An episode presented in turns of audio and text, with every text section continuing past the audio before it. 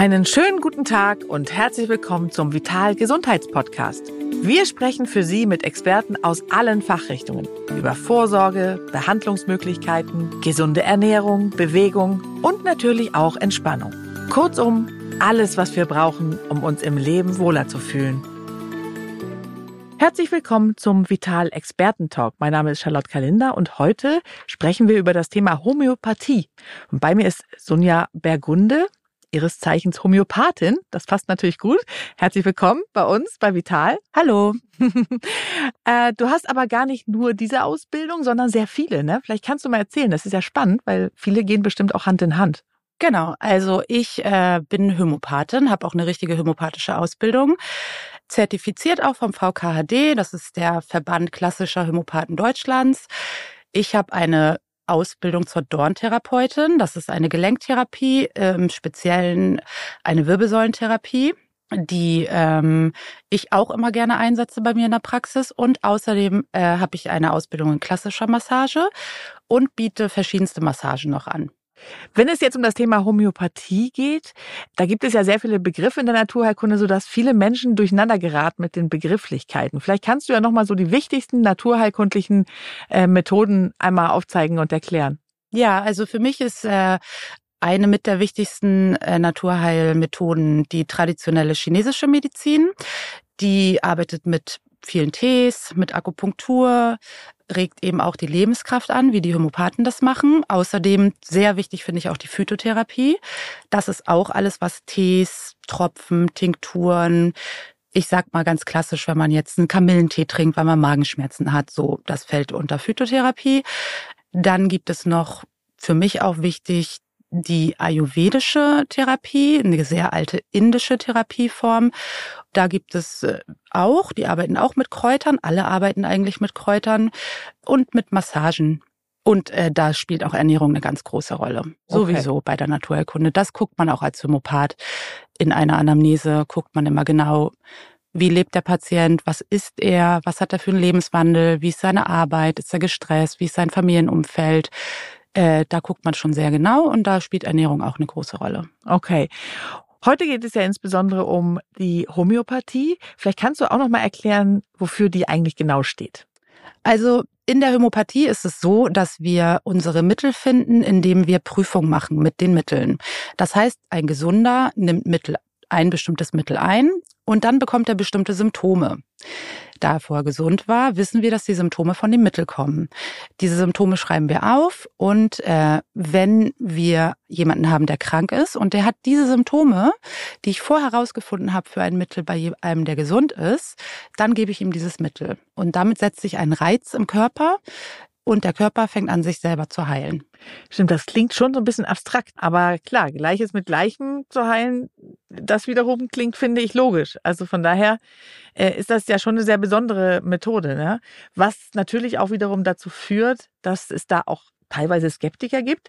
Wie gehst du damit um? Was äh, erwiderst du da? Auf Skeptiker äh, reagiere ich eigentlich so, dass ich ähm, sage, es gibt eben auch Erfahrungsheilkunde. Am Ende, wer heilt, hat recht. Und es schadet niemanden. Und ich sehe nicht den, rein vom menschlichen her, den Sinn von, äh, ich gebe nur etwas, was ich durch Studien bewiesen habe, sondern eine Erfahrungsheilkunde gibt es seit vielen, vielen Hunderten von Jahren, hat sich immer gezeigt, etwas, ein bestimmtes Mittel hilft bei einer bestimmten Krankheit. Also warum soll ich das nicht geben? Ja. Ist das denn wirklich so, dass es da keine Nebenwirkungen gibt oder keine Nachteile in der Homöopathie oder können die auch entstehen? Mhm. Also man kann nicht sagen, dass es äh, im klassischen Sinne Nebenwirkungen gibt, wenn man Globulis einnimmt, was äh, aber schon sein kann, dass es zu einer Erstverschlimmerung kommt. Ähm, diese Erstverschlimmerung, erstmal ganz wichtig, die geht wieder weg und die ist auch äh, nicht besonders stark.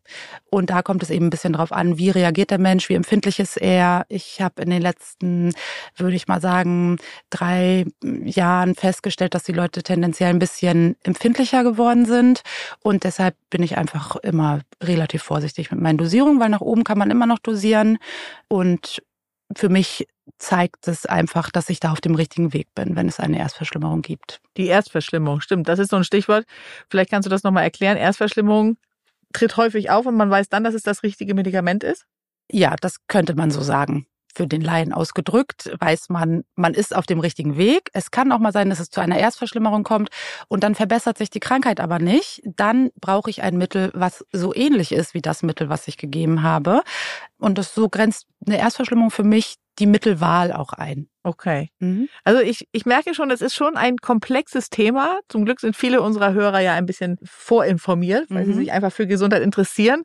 Also von daher denke ich, dass das jetzt schon äh, verständlich war. Äh, du hast eben schon Globuli angesprochen und das ist natürlich das, was die meisten kennen ne? aus mhm. Äh, der Homöopathie. Aber es ist ja nicht alles. Kannst du das nochmal so aufsplitten? Was für, wir haben vorhin ja schon geklärt, was Homöopathie bedeutet, aber was gibt man jetzt eigentlich genau? Also ich sage mal, wenn man jetzt zu Hause in Eigenregie ein homöopathisches Mittel verabreichen möchte, dann greift man sicherlich zu Globulis. Äh, die meisten Apotheken bieten das in einer D-Potenz an. Es gibt auch verschiedene Potenzstufen. Ah ja, da sprechen wir gleich nochmal drüber. Und Globuli sind ja die kleinen Kügelchen. Globuli ne? sind die kleinen Zuckerkügelchen. Das ist das, was man kennt. Dann gibt es auch Tropfen. Die sind meistens aber in einer höheren Potenz. Also ich verschreibe zum Beispiel auch Q-Potenzen, also sehr hochpotenzierte Tropfen, die man dann in ein Glas Wasser tropft. Die wirken nämlich sehr stark. Ähm, man kann auch sagen, je höher der Potenzgrad, desto genauer wirkt das Mittel an der Krankheit. Ähm, und auch desto stärker. Genau, da gibt es eben Globulis und Tropfen. Es gibt natürlich auch Salben, es gibt Schüsslersalze, äh, aber Salben ist es immer so, ist es eine Mixtur aus verschiedenen homöopathischen Mitteln drin. Okay. Auf die einzelnen Mittel gehen wir nachher noch ein. Da bin ich schon sehr gespannt, welche du immer so am liebsten verschreibst und uns mit an die Hand äh, gibst. Ist es denn so, dass eben auch diese Globuli und Tropfen und so, dass, dass das für unterschiedliche Dinge gegeben wird oder geht, geht es da nur einfach um die äh, Potenzen oder um die Stärke sozusagen? Nee, also äh, als Therapeut, ich würde immer sagen, in Eigenregie nur Globulis geben, nicht mhm. höher gehen als eine C-Potenz. Hier würde ich sprechen von einer C30. Da gibt es die Unterschiede, dass bei Globulis, da gehe ich eher, wenn jemand eine akute Erkrankung hat. Also sagen wir eine Erkältung, Magen-Darm-Infekt, Insektenstich. Mhm. Bei ähm, den Q-Potenzen mit den Tropfen, da das verschreibe ich, wenn ich jemanden habe, der eine länger anhaltende chronische Erkrankung hat. Die Tropfen wirken genauer auf das Krankheitsgeschehen. Das heißt nicht, dass ich vorher eine breite Keule gebe, aber ich kann viel differenzierter dosieren und ich kann differenzierter arbeiten. Deshalb gehören für mich die Tropfen eher in Therapeutenhände. Das ist auch eine interessante Sache, äh, denn man denkt ja, dass man Globuli einfach so oder homöopathische Mittel einfach so zu Hause einnehmen kann. Würdest du sagen, dass man aber doch lieber immer einen Homöopathen auch fragen sollte? Mhm. Ja, also wenn man jemanden hat, dann ist das würde ich das schon empfehlen, das nicht so wirklich alleine zu machen. Wenn man niemanden hat, aber also man hat nicht schon den Homöopathen seines Vertrauens oder man sagt, ja, ach, mit den Globulis, das kann ich schon selber. Die meisten Leute geben das ja ihren Kindern, ne, mhm. ne, den kleinen Kindern oder ihren Tieren.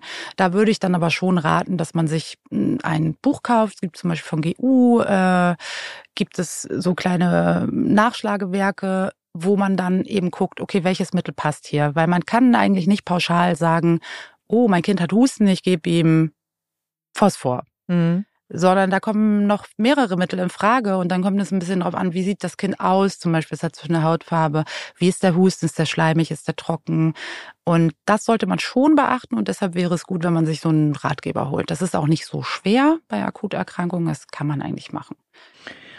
Und gibt es denn Patienten, bei denen sich die Homöopathie ausschließt? Also es gibt natürlich Krankheitsbilder, wo mhm. ich sagen würde, okay, das müssen wir erstmal abklären lassen. Oder jemand kommt und sagt, ja, ich habe eine, eine Infektionskrankheit, die ist meldepflichtig, die darf ich als Heilpraktiker gar nicht behandeln. Da würde ich mhm. ihn auch wegschicken. Aber ansonsten, also ich denke da jetzt mal zum Beispiel an Schwangere, die kann man auch gut behandeln, muss man einfach behutsam sein. Da würde ich auch immer raten, dass sie einen Homöopathen aufsuchen. Aber es gibt keine Gruppe, wo ich sagen würde, nein, das geht gar nicht. Okay, dann äh, drehen wir den Spieß doch mal um. Mhm. Äh, für wem nützt diese Therapie generell? Eigentlich jedem. Eigentlich jedem. Ja, also nicht nur Mensch, auch Tier. Ja. Ich habe einen Freund, der ist äh, Tierheilpraktiker, der macht das ganz viel mit Globulis, auch sehr erfolgreich. Aber das kann eigentlich jeder nehmen und man kann auch jede Krankheit unterstützen. Man mhm. muss natürlich immer, ne, das habe ich ja eben schon gesagt, man muss immer gucken, darf ich das behandeln als Heilpraktiker oder nicht. Aber ähm, wenn ich das darf, dann äh, und es ist auch eine schwere Erkrankung, dann kann ich den Leuten oft helfen im Sinne von, dass sie vielleicht Nebenwirkungen haben von Arzneimitteln, die sie einnehmen müssen oder sie machen schulmedizinisch eine bestimmte Therapie und ich kann das äh, unterstützen. Mhm. Was sind denn so typische Krankheitsbilder, mit denen Patienten zu dir kommen?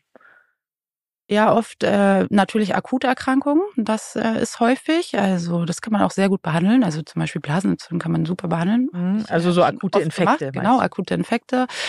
Ähm, also dann, von Erkältung, Grippe, Genau. Alles, was man so kennt, was im Moment ja auch, deswegen müssen wir da nachher auch unbedingt nochmal drüber sprechen, was du da empfiehlst, weil im Moment ist so ja. die Jahreszeit und dann auch nach dieser langen Pandemiezeit, wo ja. sehr viele Menschen immer wieder und häufig krank sind.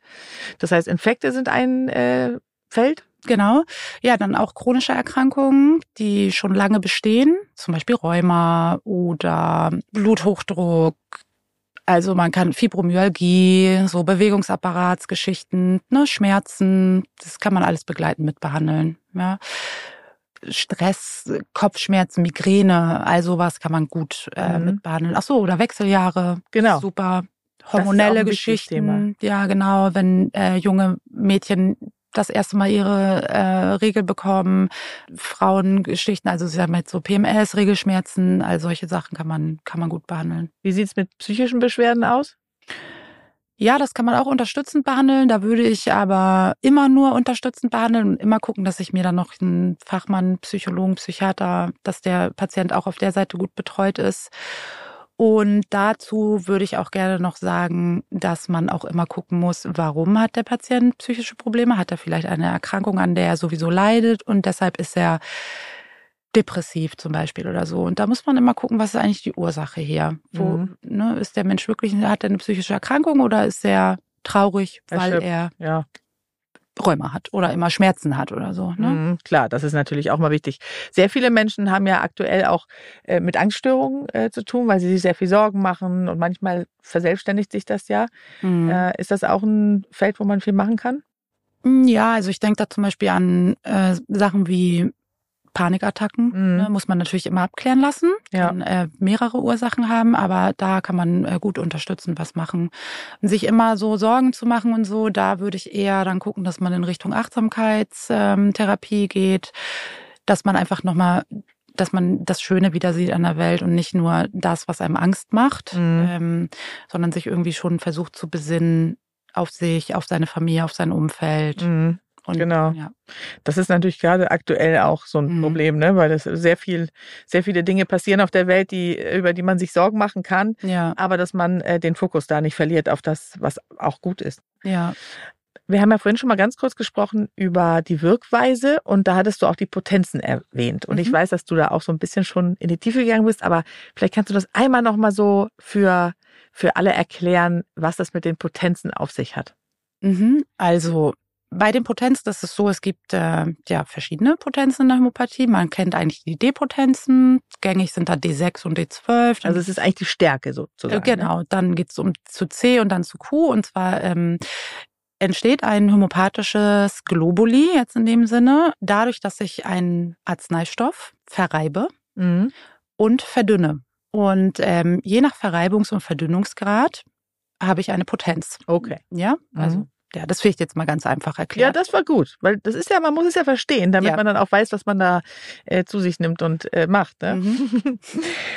okay, das heißt, die verschiedenen Potenzen hatten wir vorhin schon gesagt, dass das eben auch je nachdem dann in Tropfen oder in Globuli ähm, hergestellt werden kann. Äh, wie lange werden denn eigentlich homöopathische Mittel in der Regel eingenommen? Kann man das sagen oder ist das wirklich völlig variabel? Ja, eigentlich so ist es so, dass man äh, solange bis es einem besser geht, sagen wir mal so. Und da kommt es aber eben auch auf die Potenzen drauf an. Nämlich wenn ich eine Depotenz gebe, was eine sehr tiefe Potenz ist, das heißt, da ist noch viel Arzneistoff drinne, mhm. dann gebe ich das öfter, weil ich dem Körper öfter diesen Reiz geben muss, als wenn ich eine C-Potenz gebe. Mhm. Da ist weniger Arzneistoff drinne, aber es ist höher potenziert. Das heißt, ich habe das öfter verrührt, beziehungsweise irgendwann schlägt man das Mittel. Mhm. Ja. Und das wirkt deshalb stärker. Und deshalb gebe ich eine C-Potenz, meistens in der Akutphase einmal. Dann ist es meistens so, dass dem Patienten besser geht. Wenn es dann stagniert und nicht zur Heilung kommt, wiederhole ich das Mittel. Wenn gar nichts passiert, ich bin mir sicher, das ist das richtige Mittel, dann gebe ich das Mittel nochmal. Und sobald es jemandem besser geht, höre ich auf, das Mittel zu geben ja, wie man auch so sagt, ne, das ist auch für Homopathen ganz wichtig, so viel wie nötig und so wenig wie möglich. Ja, okay. Mhm. Sind das denn alles Mittel, die du dann auch aus der Apotheke bekommst oder wo beziehst du deine Mittel? Hast du die alle zu Hause, gibst die gleich mit oder ist es wie beim Arzt, dass man ein Rezept mitbekommt? Genau, also die Patienten bekommen von mir ein Rezept, wo der Name des äh, Mittels draufsteht und damit gehen sie zu einer Apotheke, die homöopathische Globuli vertreibt. Ich selber gebe denen nichts mit, das dürfen wir auch nicht, fällt unter das Apothekergesetz, wir dürfen auch keine Mittel herstellen in jeder Stadt gibt es eigentlich eine homöopathische Apotheke. Man kann aber auch online. Online wollte ich gerade sagen, vielleicht. Genau. Wenn du da einen Tipp hast. Genau. Und da äh, könnte ich einmal nennen die äh, Apotheke, die sitzen in München. Gutjons heißen, die machen sehr gute Mittel. Die machen alles noch per Hand und die machen das wirklich so, wie es im Organon. Das ist sozusagen die Bibel des Homöopathen. Das ist das, was Hahnemann aufgeschrieben hat. So stellen die ihre Mittel her und die sind wirklich sehr ähm, das sind sehr gute Mittel, die wirken sehr gut. Hahnemann ist einer der Begründer der äh, genau. äh, Homöopathie. Mhm. Viele haben natürlich auch dann immer so die Frage im Kopf, Schulmedizin und Homöopathie, kann das zusammenarbeiten zum Beispiel? Auf jeden Fall. Also das äh, ist gar keine Frage für mich. Das äh, finde ich sehr gut. Man kann sehr gut mit äh, Schulmedizin zusammenarbeiten und ich halte das auch für sinnvoll. Was, was kann man damit gut kombinieren mit äh, Homöopathie? Mhm, also man kann äh, gut Phytotherapie damit kombinieren, äh, man kann sehr gut äh, Körpertherapien äh, kombinieren damit, äh, im Sinne von, mm, kommt immer aufs Krankheitsbild drauf an, ja, also Massagen zum Beispiel finde ich sehr gut, ist auch im Organon erwähnt von Hahnemann, mesmerisieren nennt er das da, ist, mhm. ja, das ist schon ziemlich alt. Ähm, genau, man kann alle möglichen Arten von Entgiftung, Darmaufbau, solche Geschichten, die einfach auch generell wichtig sind für den Körper. Wenn du jetzt Massagen Massagen äh, sagst, da denken dann viele Menschen so an, was haben jetzt Massagen dann zwingend mit Homöopathie zu tun? Jetzt hast du das mit Hahnemann nochmal gesagt. Wie hängt das dann zusammen? Mhm, ja, das hätte ich vielleicht besser erklären müssen. Also vor allen Dingen bei, äh, ich sage mal, Gemütszuständen, ja, im Sinne von, wie geht es mir psychisch? Äh, da in dem Sinne hat Hahnemann das erwähnt da tut es einfach gut, wenn man sich nicht gut fühlt, sich massieren zu lassen im Sinne von, ich habe ein Körpergefühl, ich spüre mich, ich äh, tue mir was Gutes. Das äh, ist auf jeden Fall gut, weil wenn man jetzt eine chronische Erkrankung hat, dann leidet einfach ja die Psyche da auch sehr drunter. Und deshalb finde ich das einfach immer sehr optimal, das zu kombinieren. Du hast vorhin schon gesagt, dass es natürlich auch Krankheitsbilder gibt, die jetzt als Heilpraktiker oder als Homöopath ihr nicht behandeln dürft. Wo liegen denn da so die Grenzen der, der Homöopathie? Also ganz klare rechtliche Grenze sind äh, alles, was äh, meldepflichtige Erkrankungen sind. Die dürfen wir nicht behandeln. Und ähm, zu den Grenzen, wo ich selber als Heilpraktiker, Homöopath abwägen muss, wenn jemand kommt mit Symptomen, die auch auf eine Erkrankung schließen lassen könnten, die eventuell gefährlich ist für den Patienten, die sich rapide verschlimmern kann, dann muss ich das immer abklären lassen, schulmedizinisch, weil ich habe ja die Geräte auch überhaupt nicht um jetzt einen Ultraschall zu machen oder sowas. Ja, Aber, klar. Ähm, man muss immer gucken, keine Ahnung, Patient hat zum Beispiel Rückenschmerzen und weiß nicht hat er sich verhoben oder nicht. Es gibt spezielle Untersuchungstechniken, um zu gucken, ist das vielleicht die Niere. Man muss immer auch an solche Sachen denken. Und da müsste, also man muss das schon aus meiner Sicht dann erstmal einmal abklären lassen vom Arzt. Und dann kann man es behandeln. Dann kann man auch behandeln, wenn es eben eine, sage ich mal, Erkrankung ist, die auch schulmedizinisch behandelt wird, dann kann man die auch begleiten. Mhm. Jetzt würde ich sehr gerne nochmal zu dem, was ich vorhin gesagt habe, kommen, nämlich die deine Tipps oder was du gerne verschreibst bei bestimmten Krankheitsbildern. Wie wollen wir vorgehen? Hast du möchtest du Mittelchen für Mittelchen einmal, da kann man vielleicht jetzt, können sich die Hörer mal einen, einen Zettel und einen Stift nehmen oder ihr Handy und mitschreiben, äh, dass wir einfach so ein bisschen was an die Hand bekommen, was äh, man vielleicht auch zu Hause haben kann oder was du gerne empfiehlst. Hm. Okay, also es gibt einen großen Klassiker. Ähm, das ist Nux vomica. Würde ich in der C30 äh, mir besorgen. Das ist ein sehr gutes Mittel, wenn ich mal gefeiert habe und schon weiß, am nächsten Tag habe ich Kopfweh oder mir ist schlecht, ist es ein Supermittel. Das ist also sogenannte Katermittel. Man sagt in der Hämopathie auch das Managermittel. Geht nämlich auch um Magen, Übelkeit, Kopfschmerzen und auch alle so körperliche Zeichen, die ich mhm. habe, wenn ich zum Beispiel viel Stress habe oder so. Ja, okay. also deshalb Managerkrankheit. So. Okay. Dann äh, finde ich, ist ein sehr gutes Mittel Polozyntes heißt mhm. das. Alles mit C und Zyntes mit Y. Auch in der C30. Das finde ich, äh, verschreibe ich gerne, wenn jemand Bauchschmerzen hat, wo er sich zusammenkrümmen muss. Und da hört man schon, es gibt halt bestimmte Symptome, die man als Homöopath beachtet, nämlich muss der Patient sich zusammenkrümmen bei seinen Bauchschmerzen oder streckt er sich lieber aus? Wann wird es besser? Und je nachdem, wie das ist, wähle ich eben auch das Mittel. Deshalb gibt es verschiedene Bauchschmerzmittel, die auch noch andere Sachen können. Es ist schon eher schwierig zu sagen, du hast das und das, dann nimmst du das und das. Man mhm. muss schon immer relativ speziell gucken. Und deshalb habe ich ja auch am Anfang gesagt, es ist gut, wenn man sich ein so einen kleinen Ratgeber besorgt. Mhm. Und in homöopathischer Sprache heißt das Repertorisieren. Mhm. Und da schaut man eben einfach, was habe ich für ein Symptom und welches Mittel passt dazu. Okay. Dann haben wir jetzt schon mal zwei. Mhm. Was hast du noch parat? Hm, also ich könnte zum Beispiel noch empfehlen, das kann man ausprobieren, wenn man äh, reisekrank ist. Das heißt, ich, hab, äh, ich kann nicht gut Auto fahren, weil mir wird übel oder auf dem Schiff oder so. Mhm. Äh, da finde ich, hat sich bewährt Petroleum. Mhm. Hört sich ja auch immer gefährlich an. Man ja, muss eben. immer denken, es ist alles potenziert, es ist verdünnt, es ist verrieben, da ist kein Wirkstoff an sich mehr drinne, keine Ausgangssubstanz, sondern ich habe sozusagen die Information des Mittels in meinem Globuli. Mhm. Genau, also das Petroleum, Tabakum ist auch ein Mittel, was sich da bewährt hat. Auch bei Reisekrankheit? Mhm, genau, auch bei Reisekrankheit. Dann haben wir ja schon unsere kleine Reiseapotheke. Mhm, was ich noch ganz äh, wichtig und das ist ein sehr gutes Mittel, wenn man Insektenbisse hat, mhm. die sich auf die man überempfindlich reagiert. Mhm. Also man kennt ja, oh, mich hat eine Wespe gestochen, Apis. Mhm. Also wer das jetzt kennt, der zuhört. Das ist auf jeden Fall ein super Mittel. Apis. Apis. Auch bei Mücken. Wespe, Biene. Bremsen, all sowas. Ja, äh, da würde ich dann eher zu Ledum greifen. Mhm. Äh, und das ist eben auch das Mittel, wenn mich irgendwas gebissen hat oder gestochen und ich weiß nicht, was das ist und mir wächst da so eine Quaddel, dann ist Ledum in der C30 ein super Mittel, was man nehmen kann. Wichtig immer nochmal zu sagen, bei den Globulis einfach unter die Zunge legen. Mhm. Nicht lutschen oder so, sondern einfach unter die Zunge legen. Die Mundschleimhaut ist so fein, die nimmt das sofort auf. Und es sind eigentlich immer fünf oder sind es auch mal unterschiedlich viele, frage ich mich jetzt gerade. Also ich habe immer fünf genommen. Ja, also das liegt eigentlich einfach nur daran, man sagt drei bis fünf, damit man ganz sicher ist, dass man auch ein Globuli bekommt, was benetzt ist.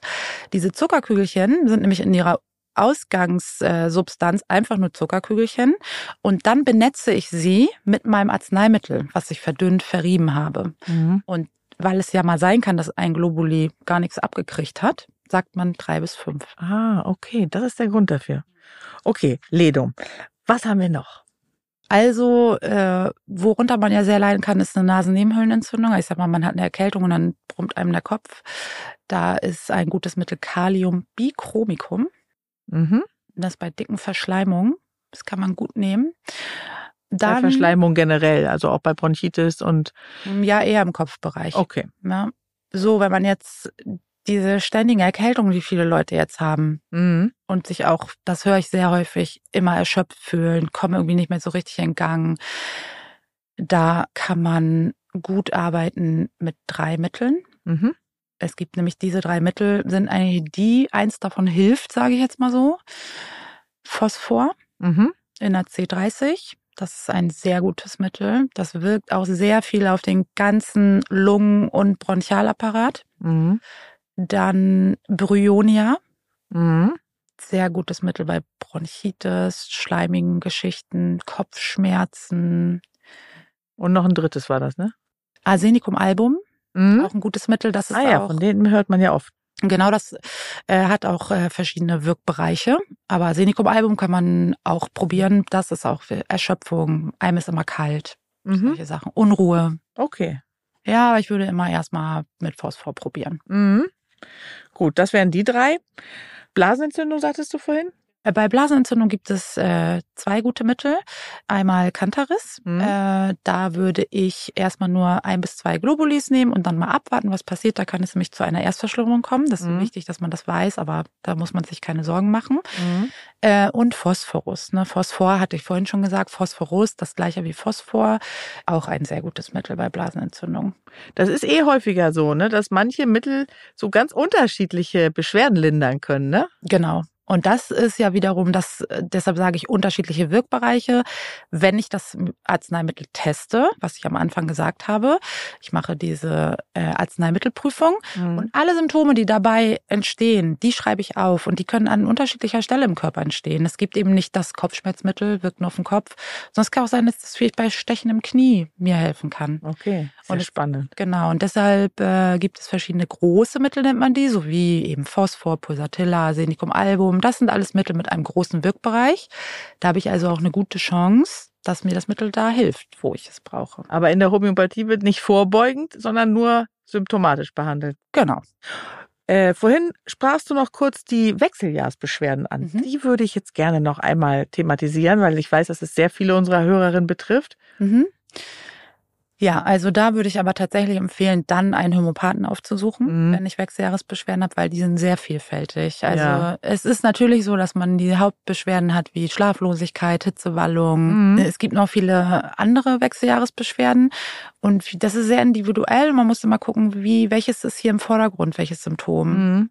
Die klassischen sind wahrscheinlich Hitzewallung, Schlaflosigkeit. Ja, also es ist äh, ein klassisches Wechseljahresarzneimittel äh, wäre Sepia zum Beispiel. Das sind so Mittel, die auf den Hormonhaushalt wirken. Pulsatilla. Mhm. Aber wie gesagt, also ich finde das jetzt wirklich schwierig, dass man da irgendwie sagt, ach, das behandle ich selber mit Globulis. Da sollte man sich wirklich jemanden suchen, damit man auch den Verlauf nachvollziehen kann. Als das kann dann ja am besten der Therapeut, ja, weil wenn ich jetzt ein Mittel nehme, ich mache eine Anamnese, ich verschreibe ein Mittel, die Person kommt wieder und sagt mir dann, ja, äh, ich habe äh, jetzt das und das und dies und das und dann vergessen die ganz oft zu sagen, ich habe das und das nicht mehr. Mhm. Weil das ist ja auch gut so, wenn ich ein Symptom hatte und das ist jetzt weg, dann vergesse ich das auch. Mhm. Aber ich als Therapeut vergesse das natürlich nicht und sehe daran auch, wie gut wirkt das Mittel und vielleicht ist jetzt dann ein anderes Mittel dran. Da sind wir ja eigentlich schon beim Thema Ausbildung, weil viele sich fragen, wie finde ich denn den richtigen Therapeuten? Ne? Weil nicht jeder Naturheilkundler ist auch Homöopath. Das ist eine extra Ausbildung, die du ja auch gemacht hast mhm. und die man dann ja auch haben muss.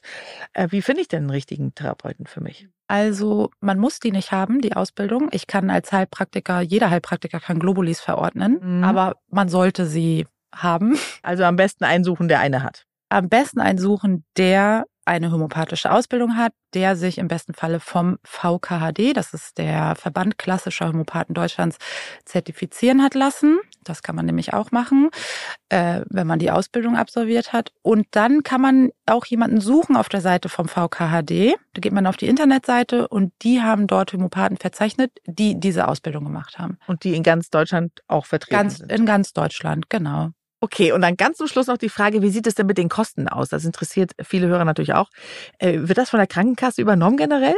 Von den gesetzlichen Krankenkassen nicht. Äh, private Krankenkassen ja, wenn man sozusagen mitversichert hat, dass man zum Heilpraktiker gehen kann und mhm. die Kosten dann übernommen werden. Bei Zusatzversicherungen genau das Gleiche. Es gibt Zusatzversicherungen für Heilpraktiker. Das lohnt sich auch, weil ähm, wenn man nicht nur zum Homöopathen gehen will, sondern vielleicht auch zum Osteopathen oder zu jemand anderem, der Heilpraktiker ist, dann werden die Zusatzversicherungen da auch die Kosten übernehmen. Meistens ist das so, dass es gedeckelt ist für, ich sage mal sowas wie 1000 Euro im Jahr und dann werden 80 Prozent der Kosten übernommen. Okay, das ist doch schön. Okay, also Sonja, vielen, vielen Dank für den Besuch. Wir sind bestens äh, gerüstet jetzt für die nächste homöopathische Behandlung.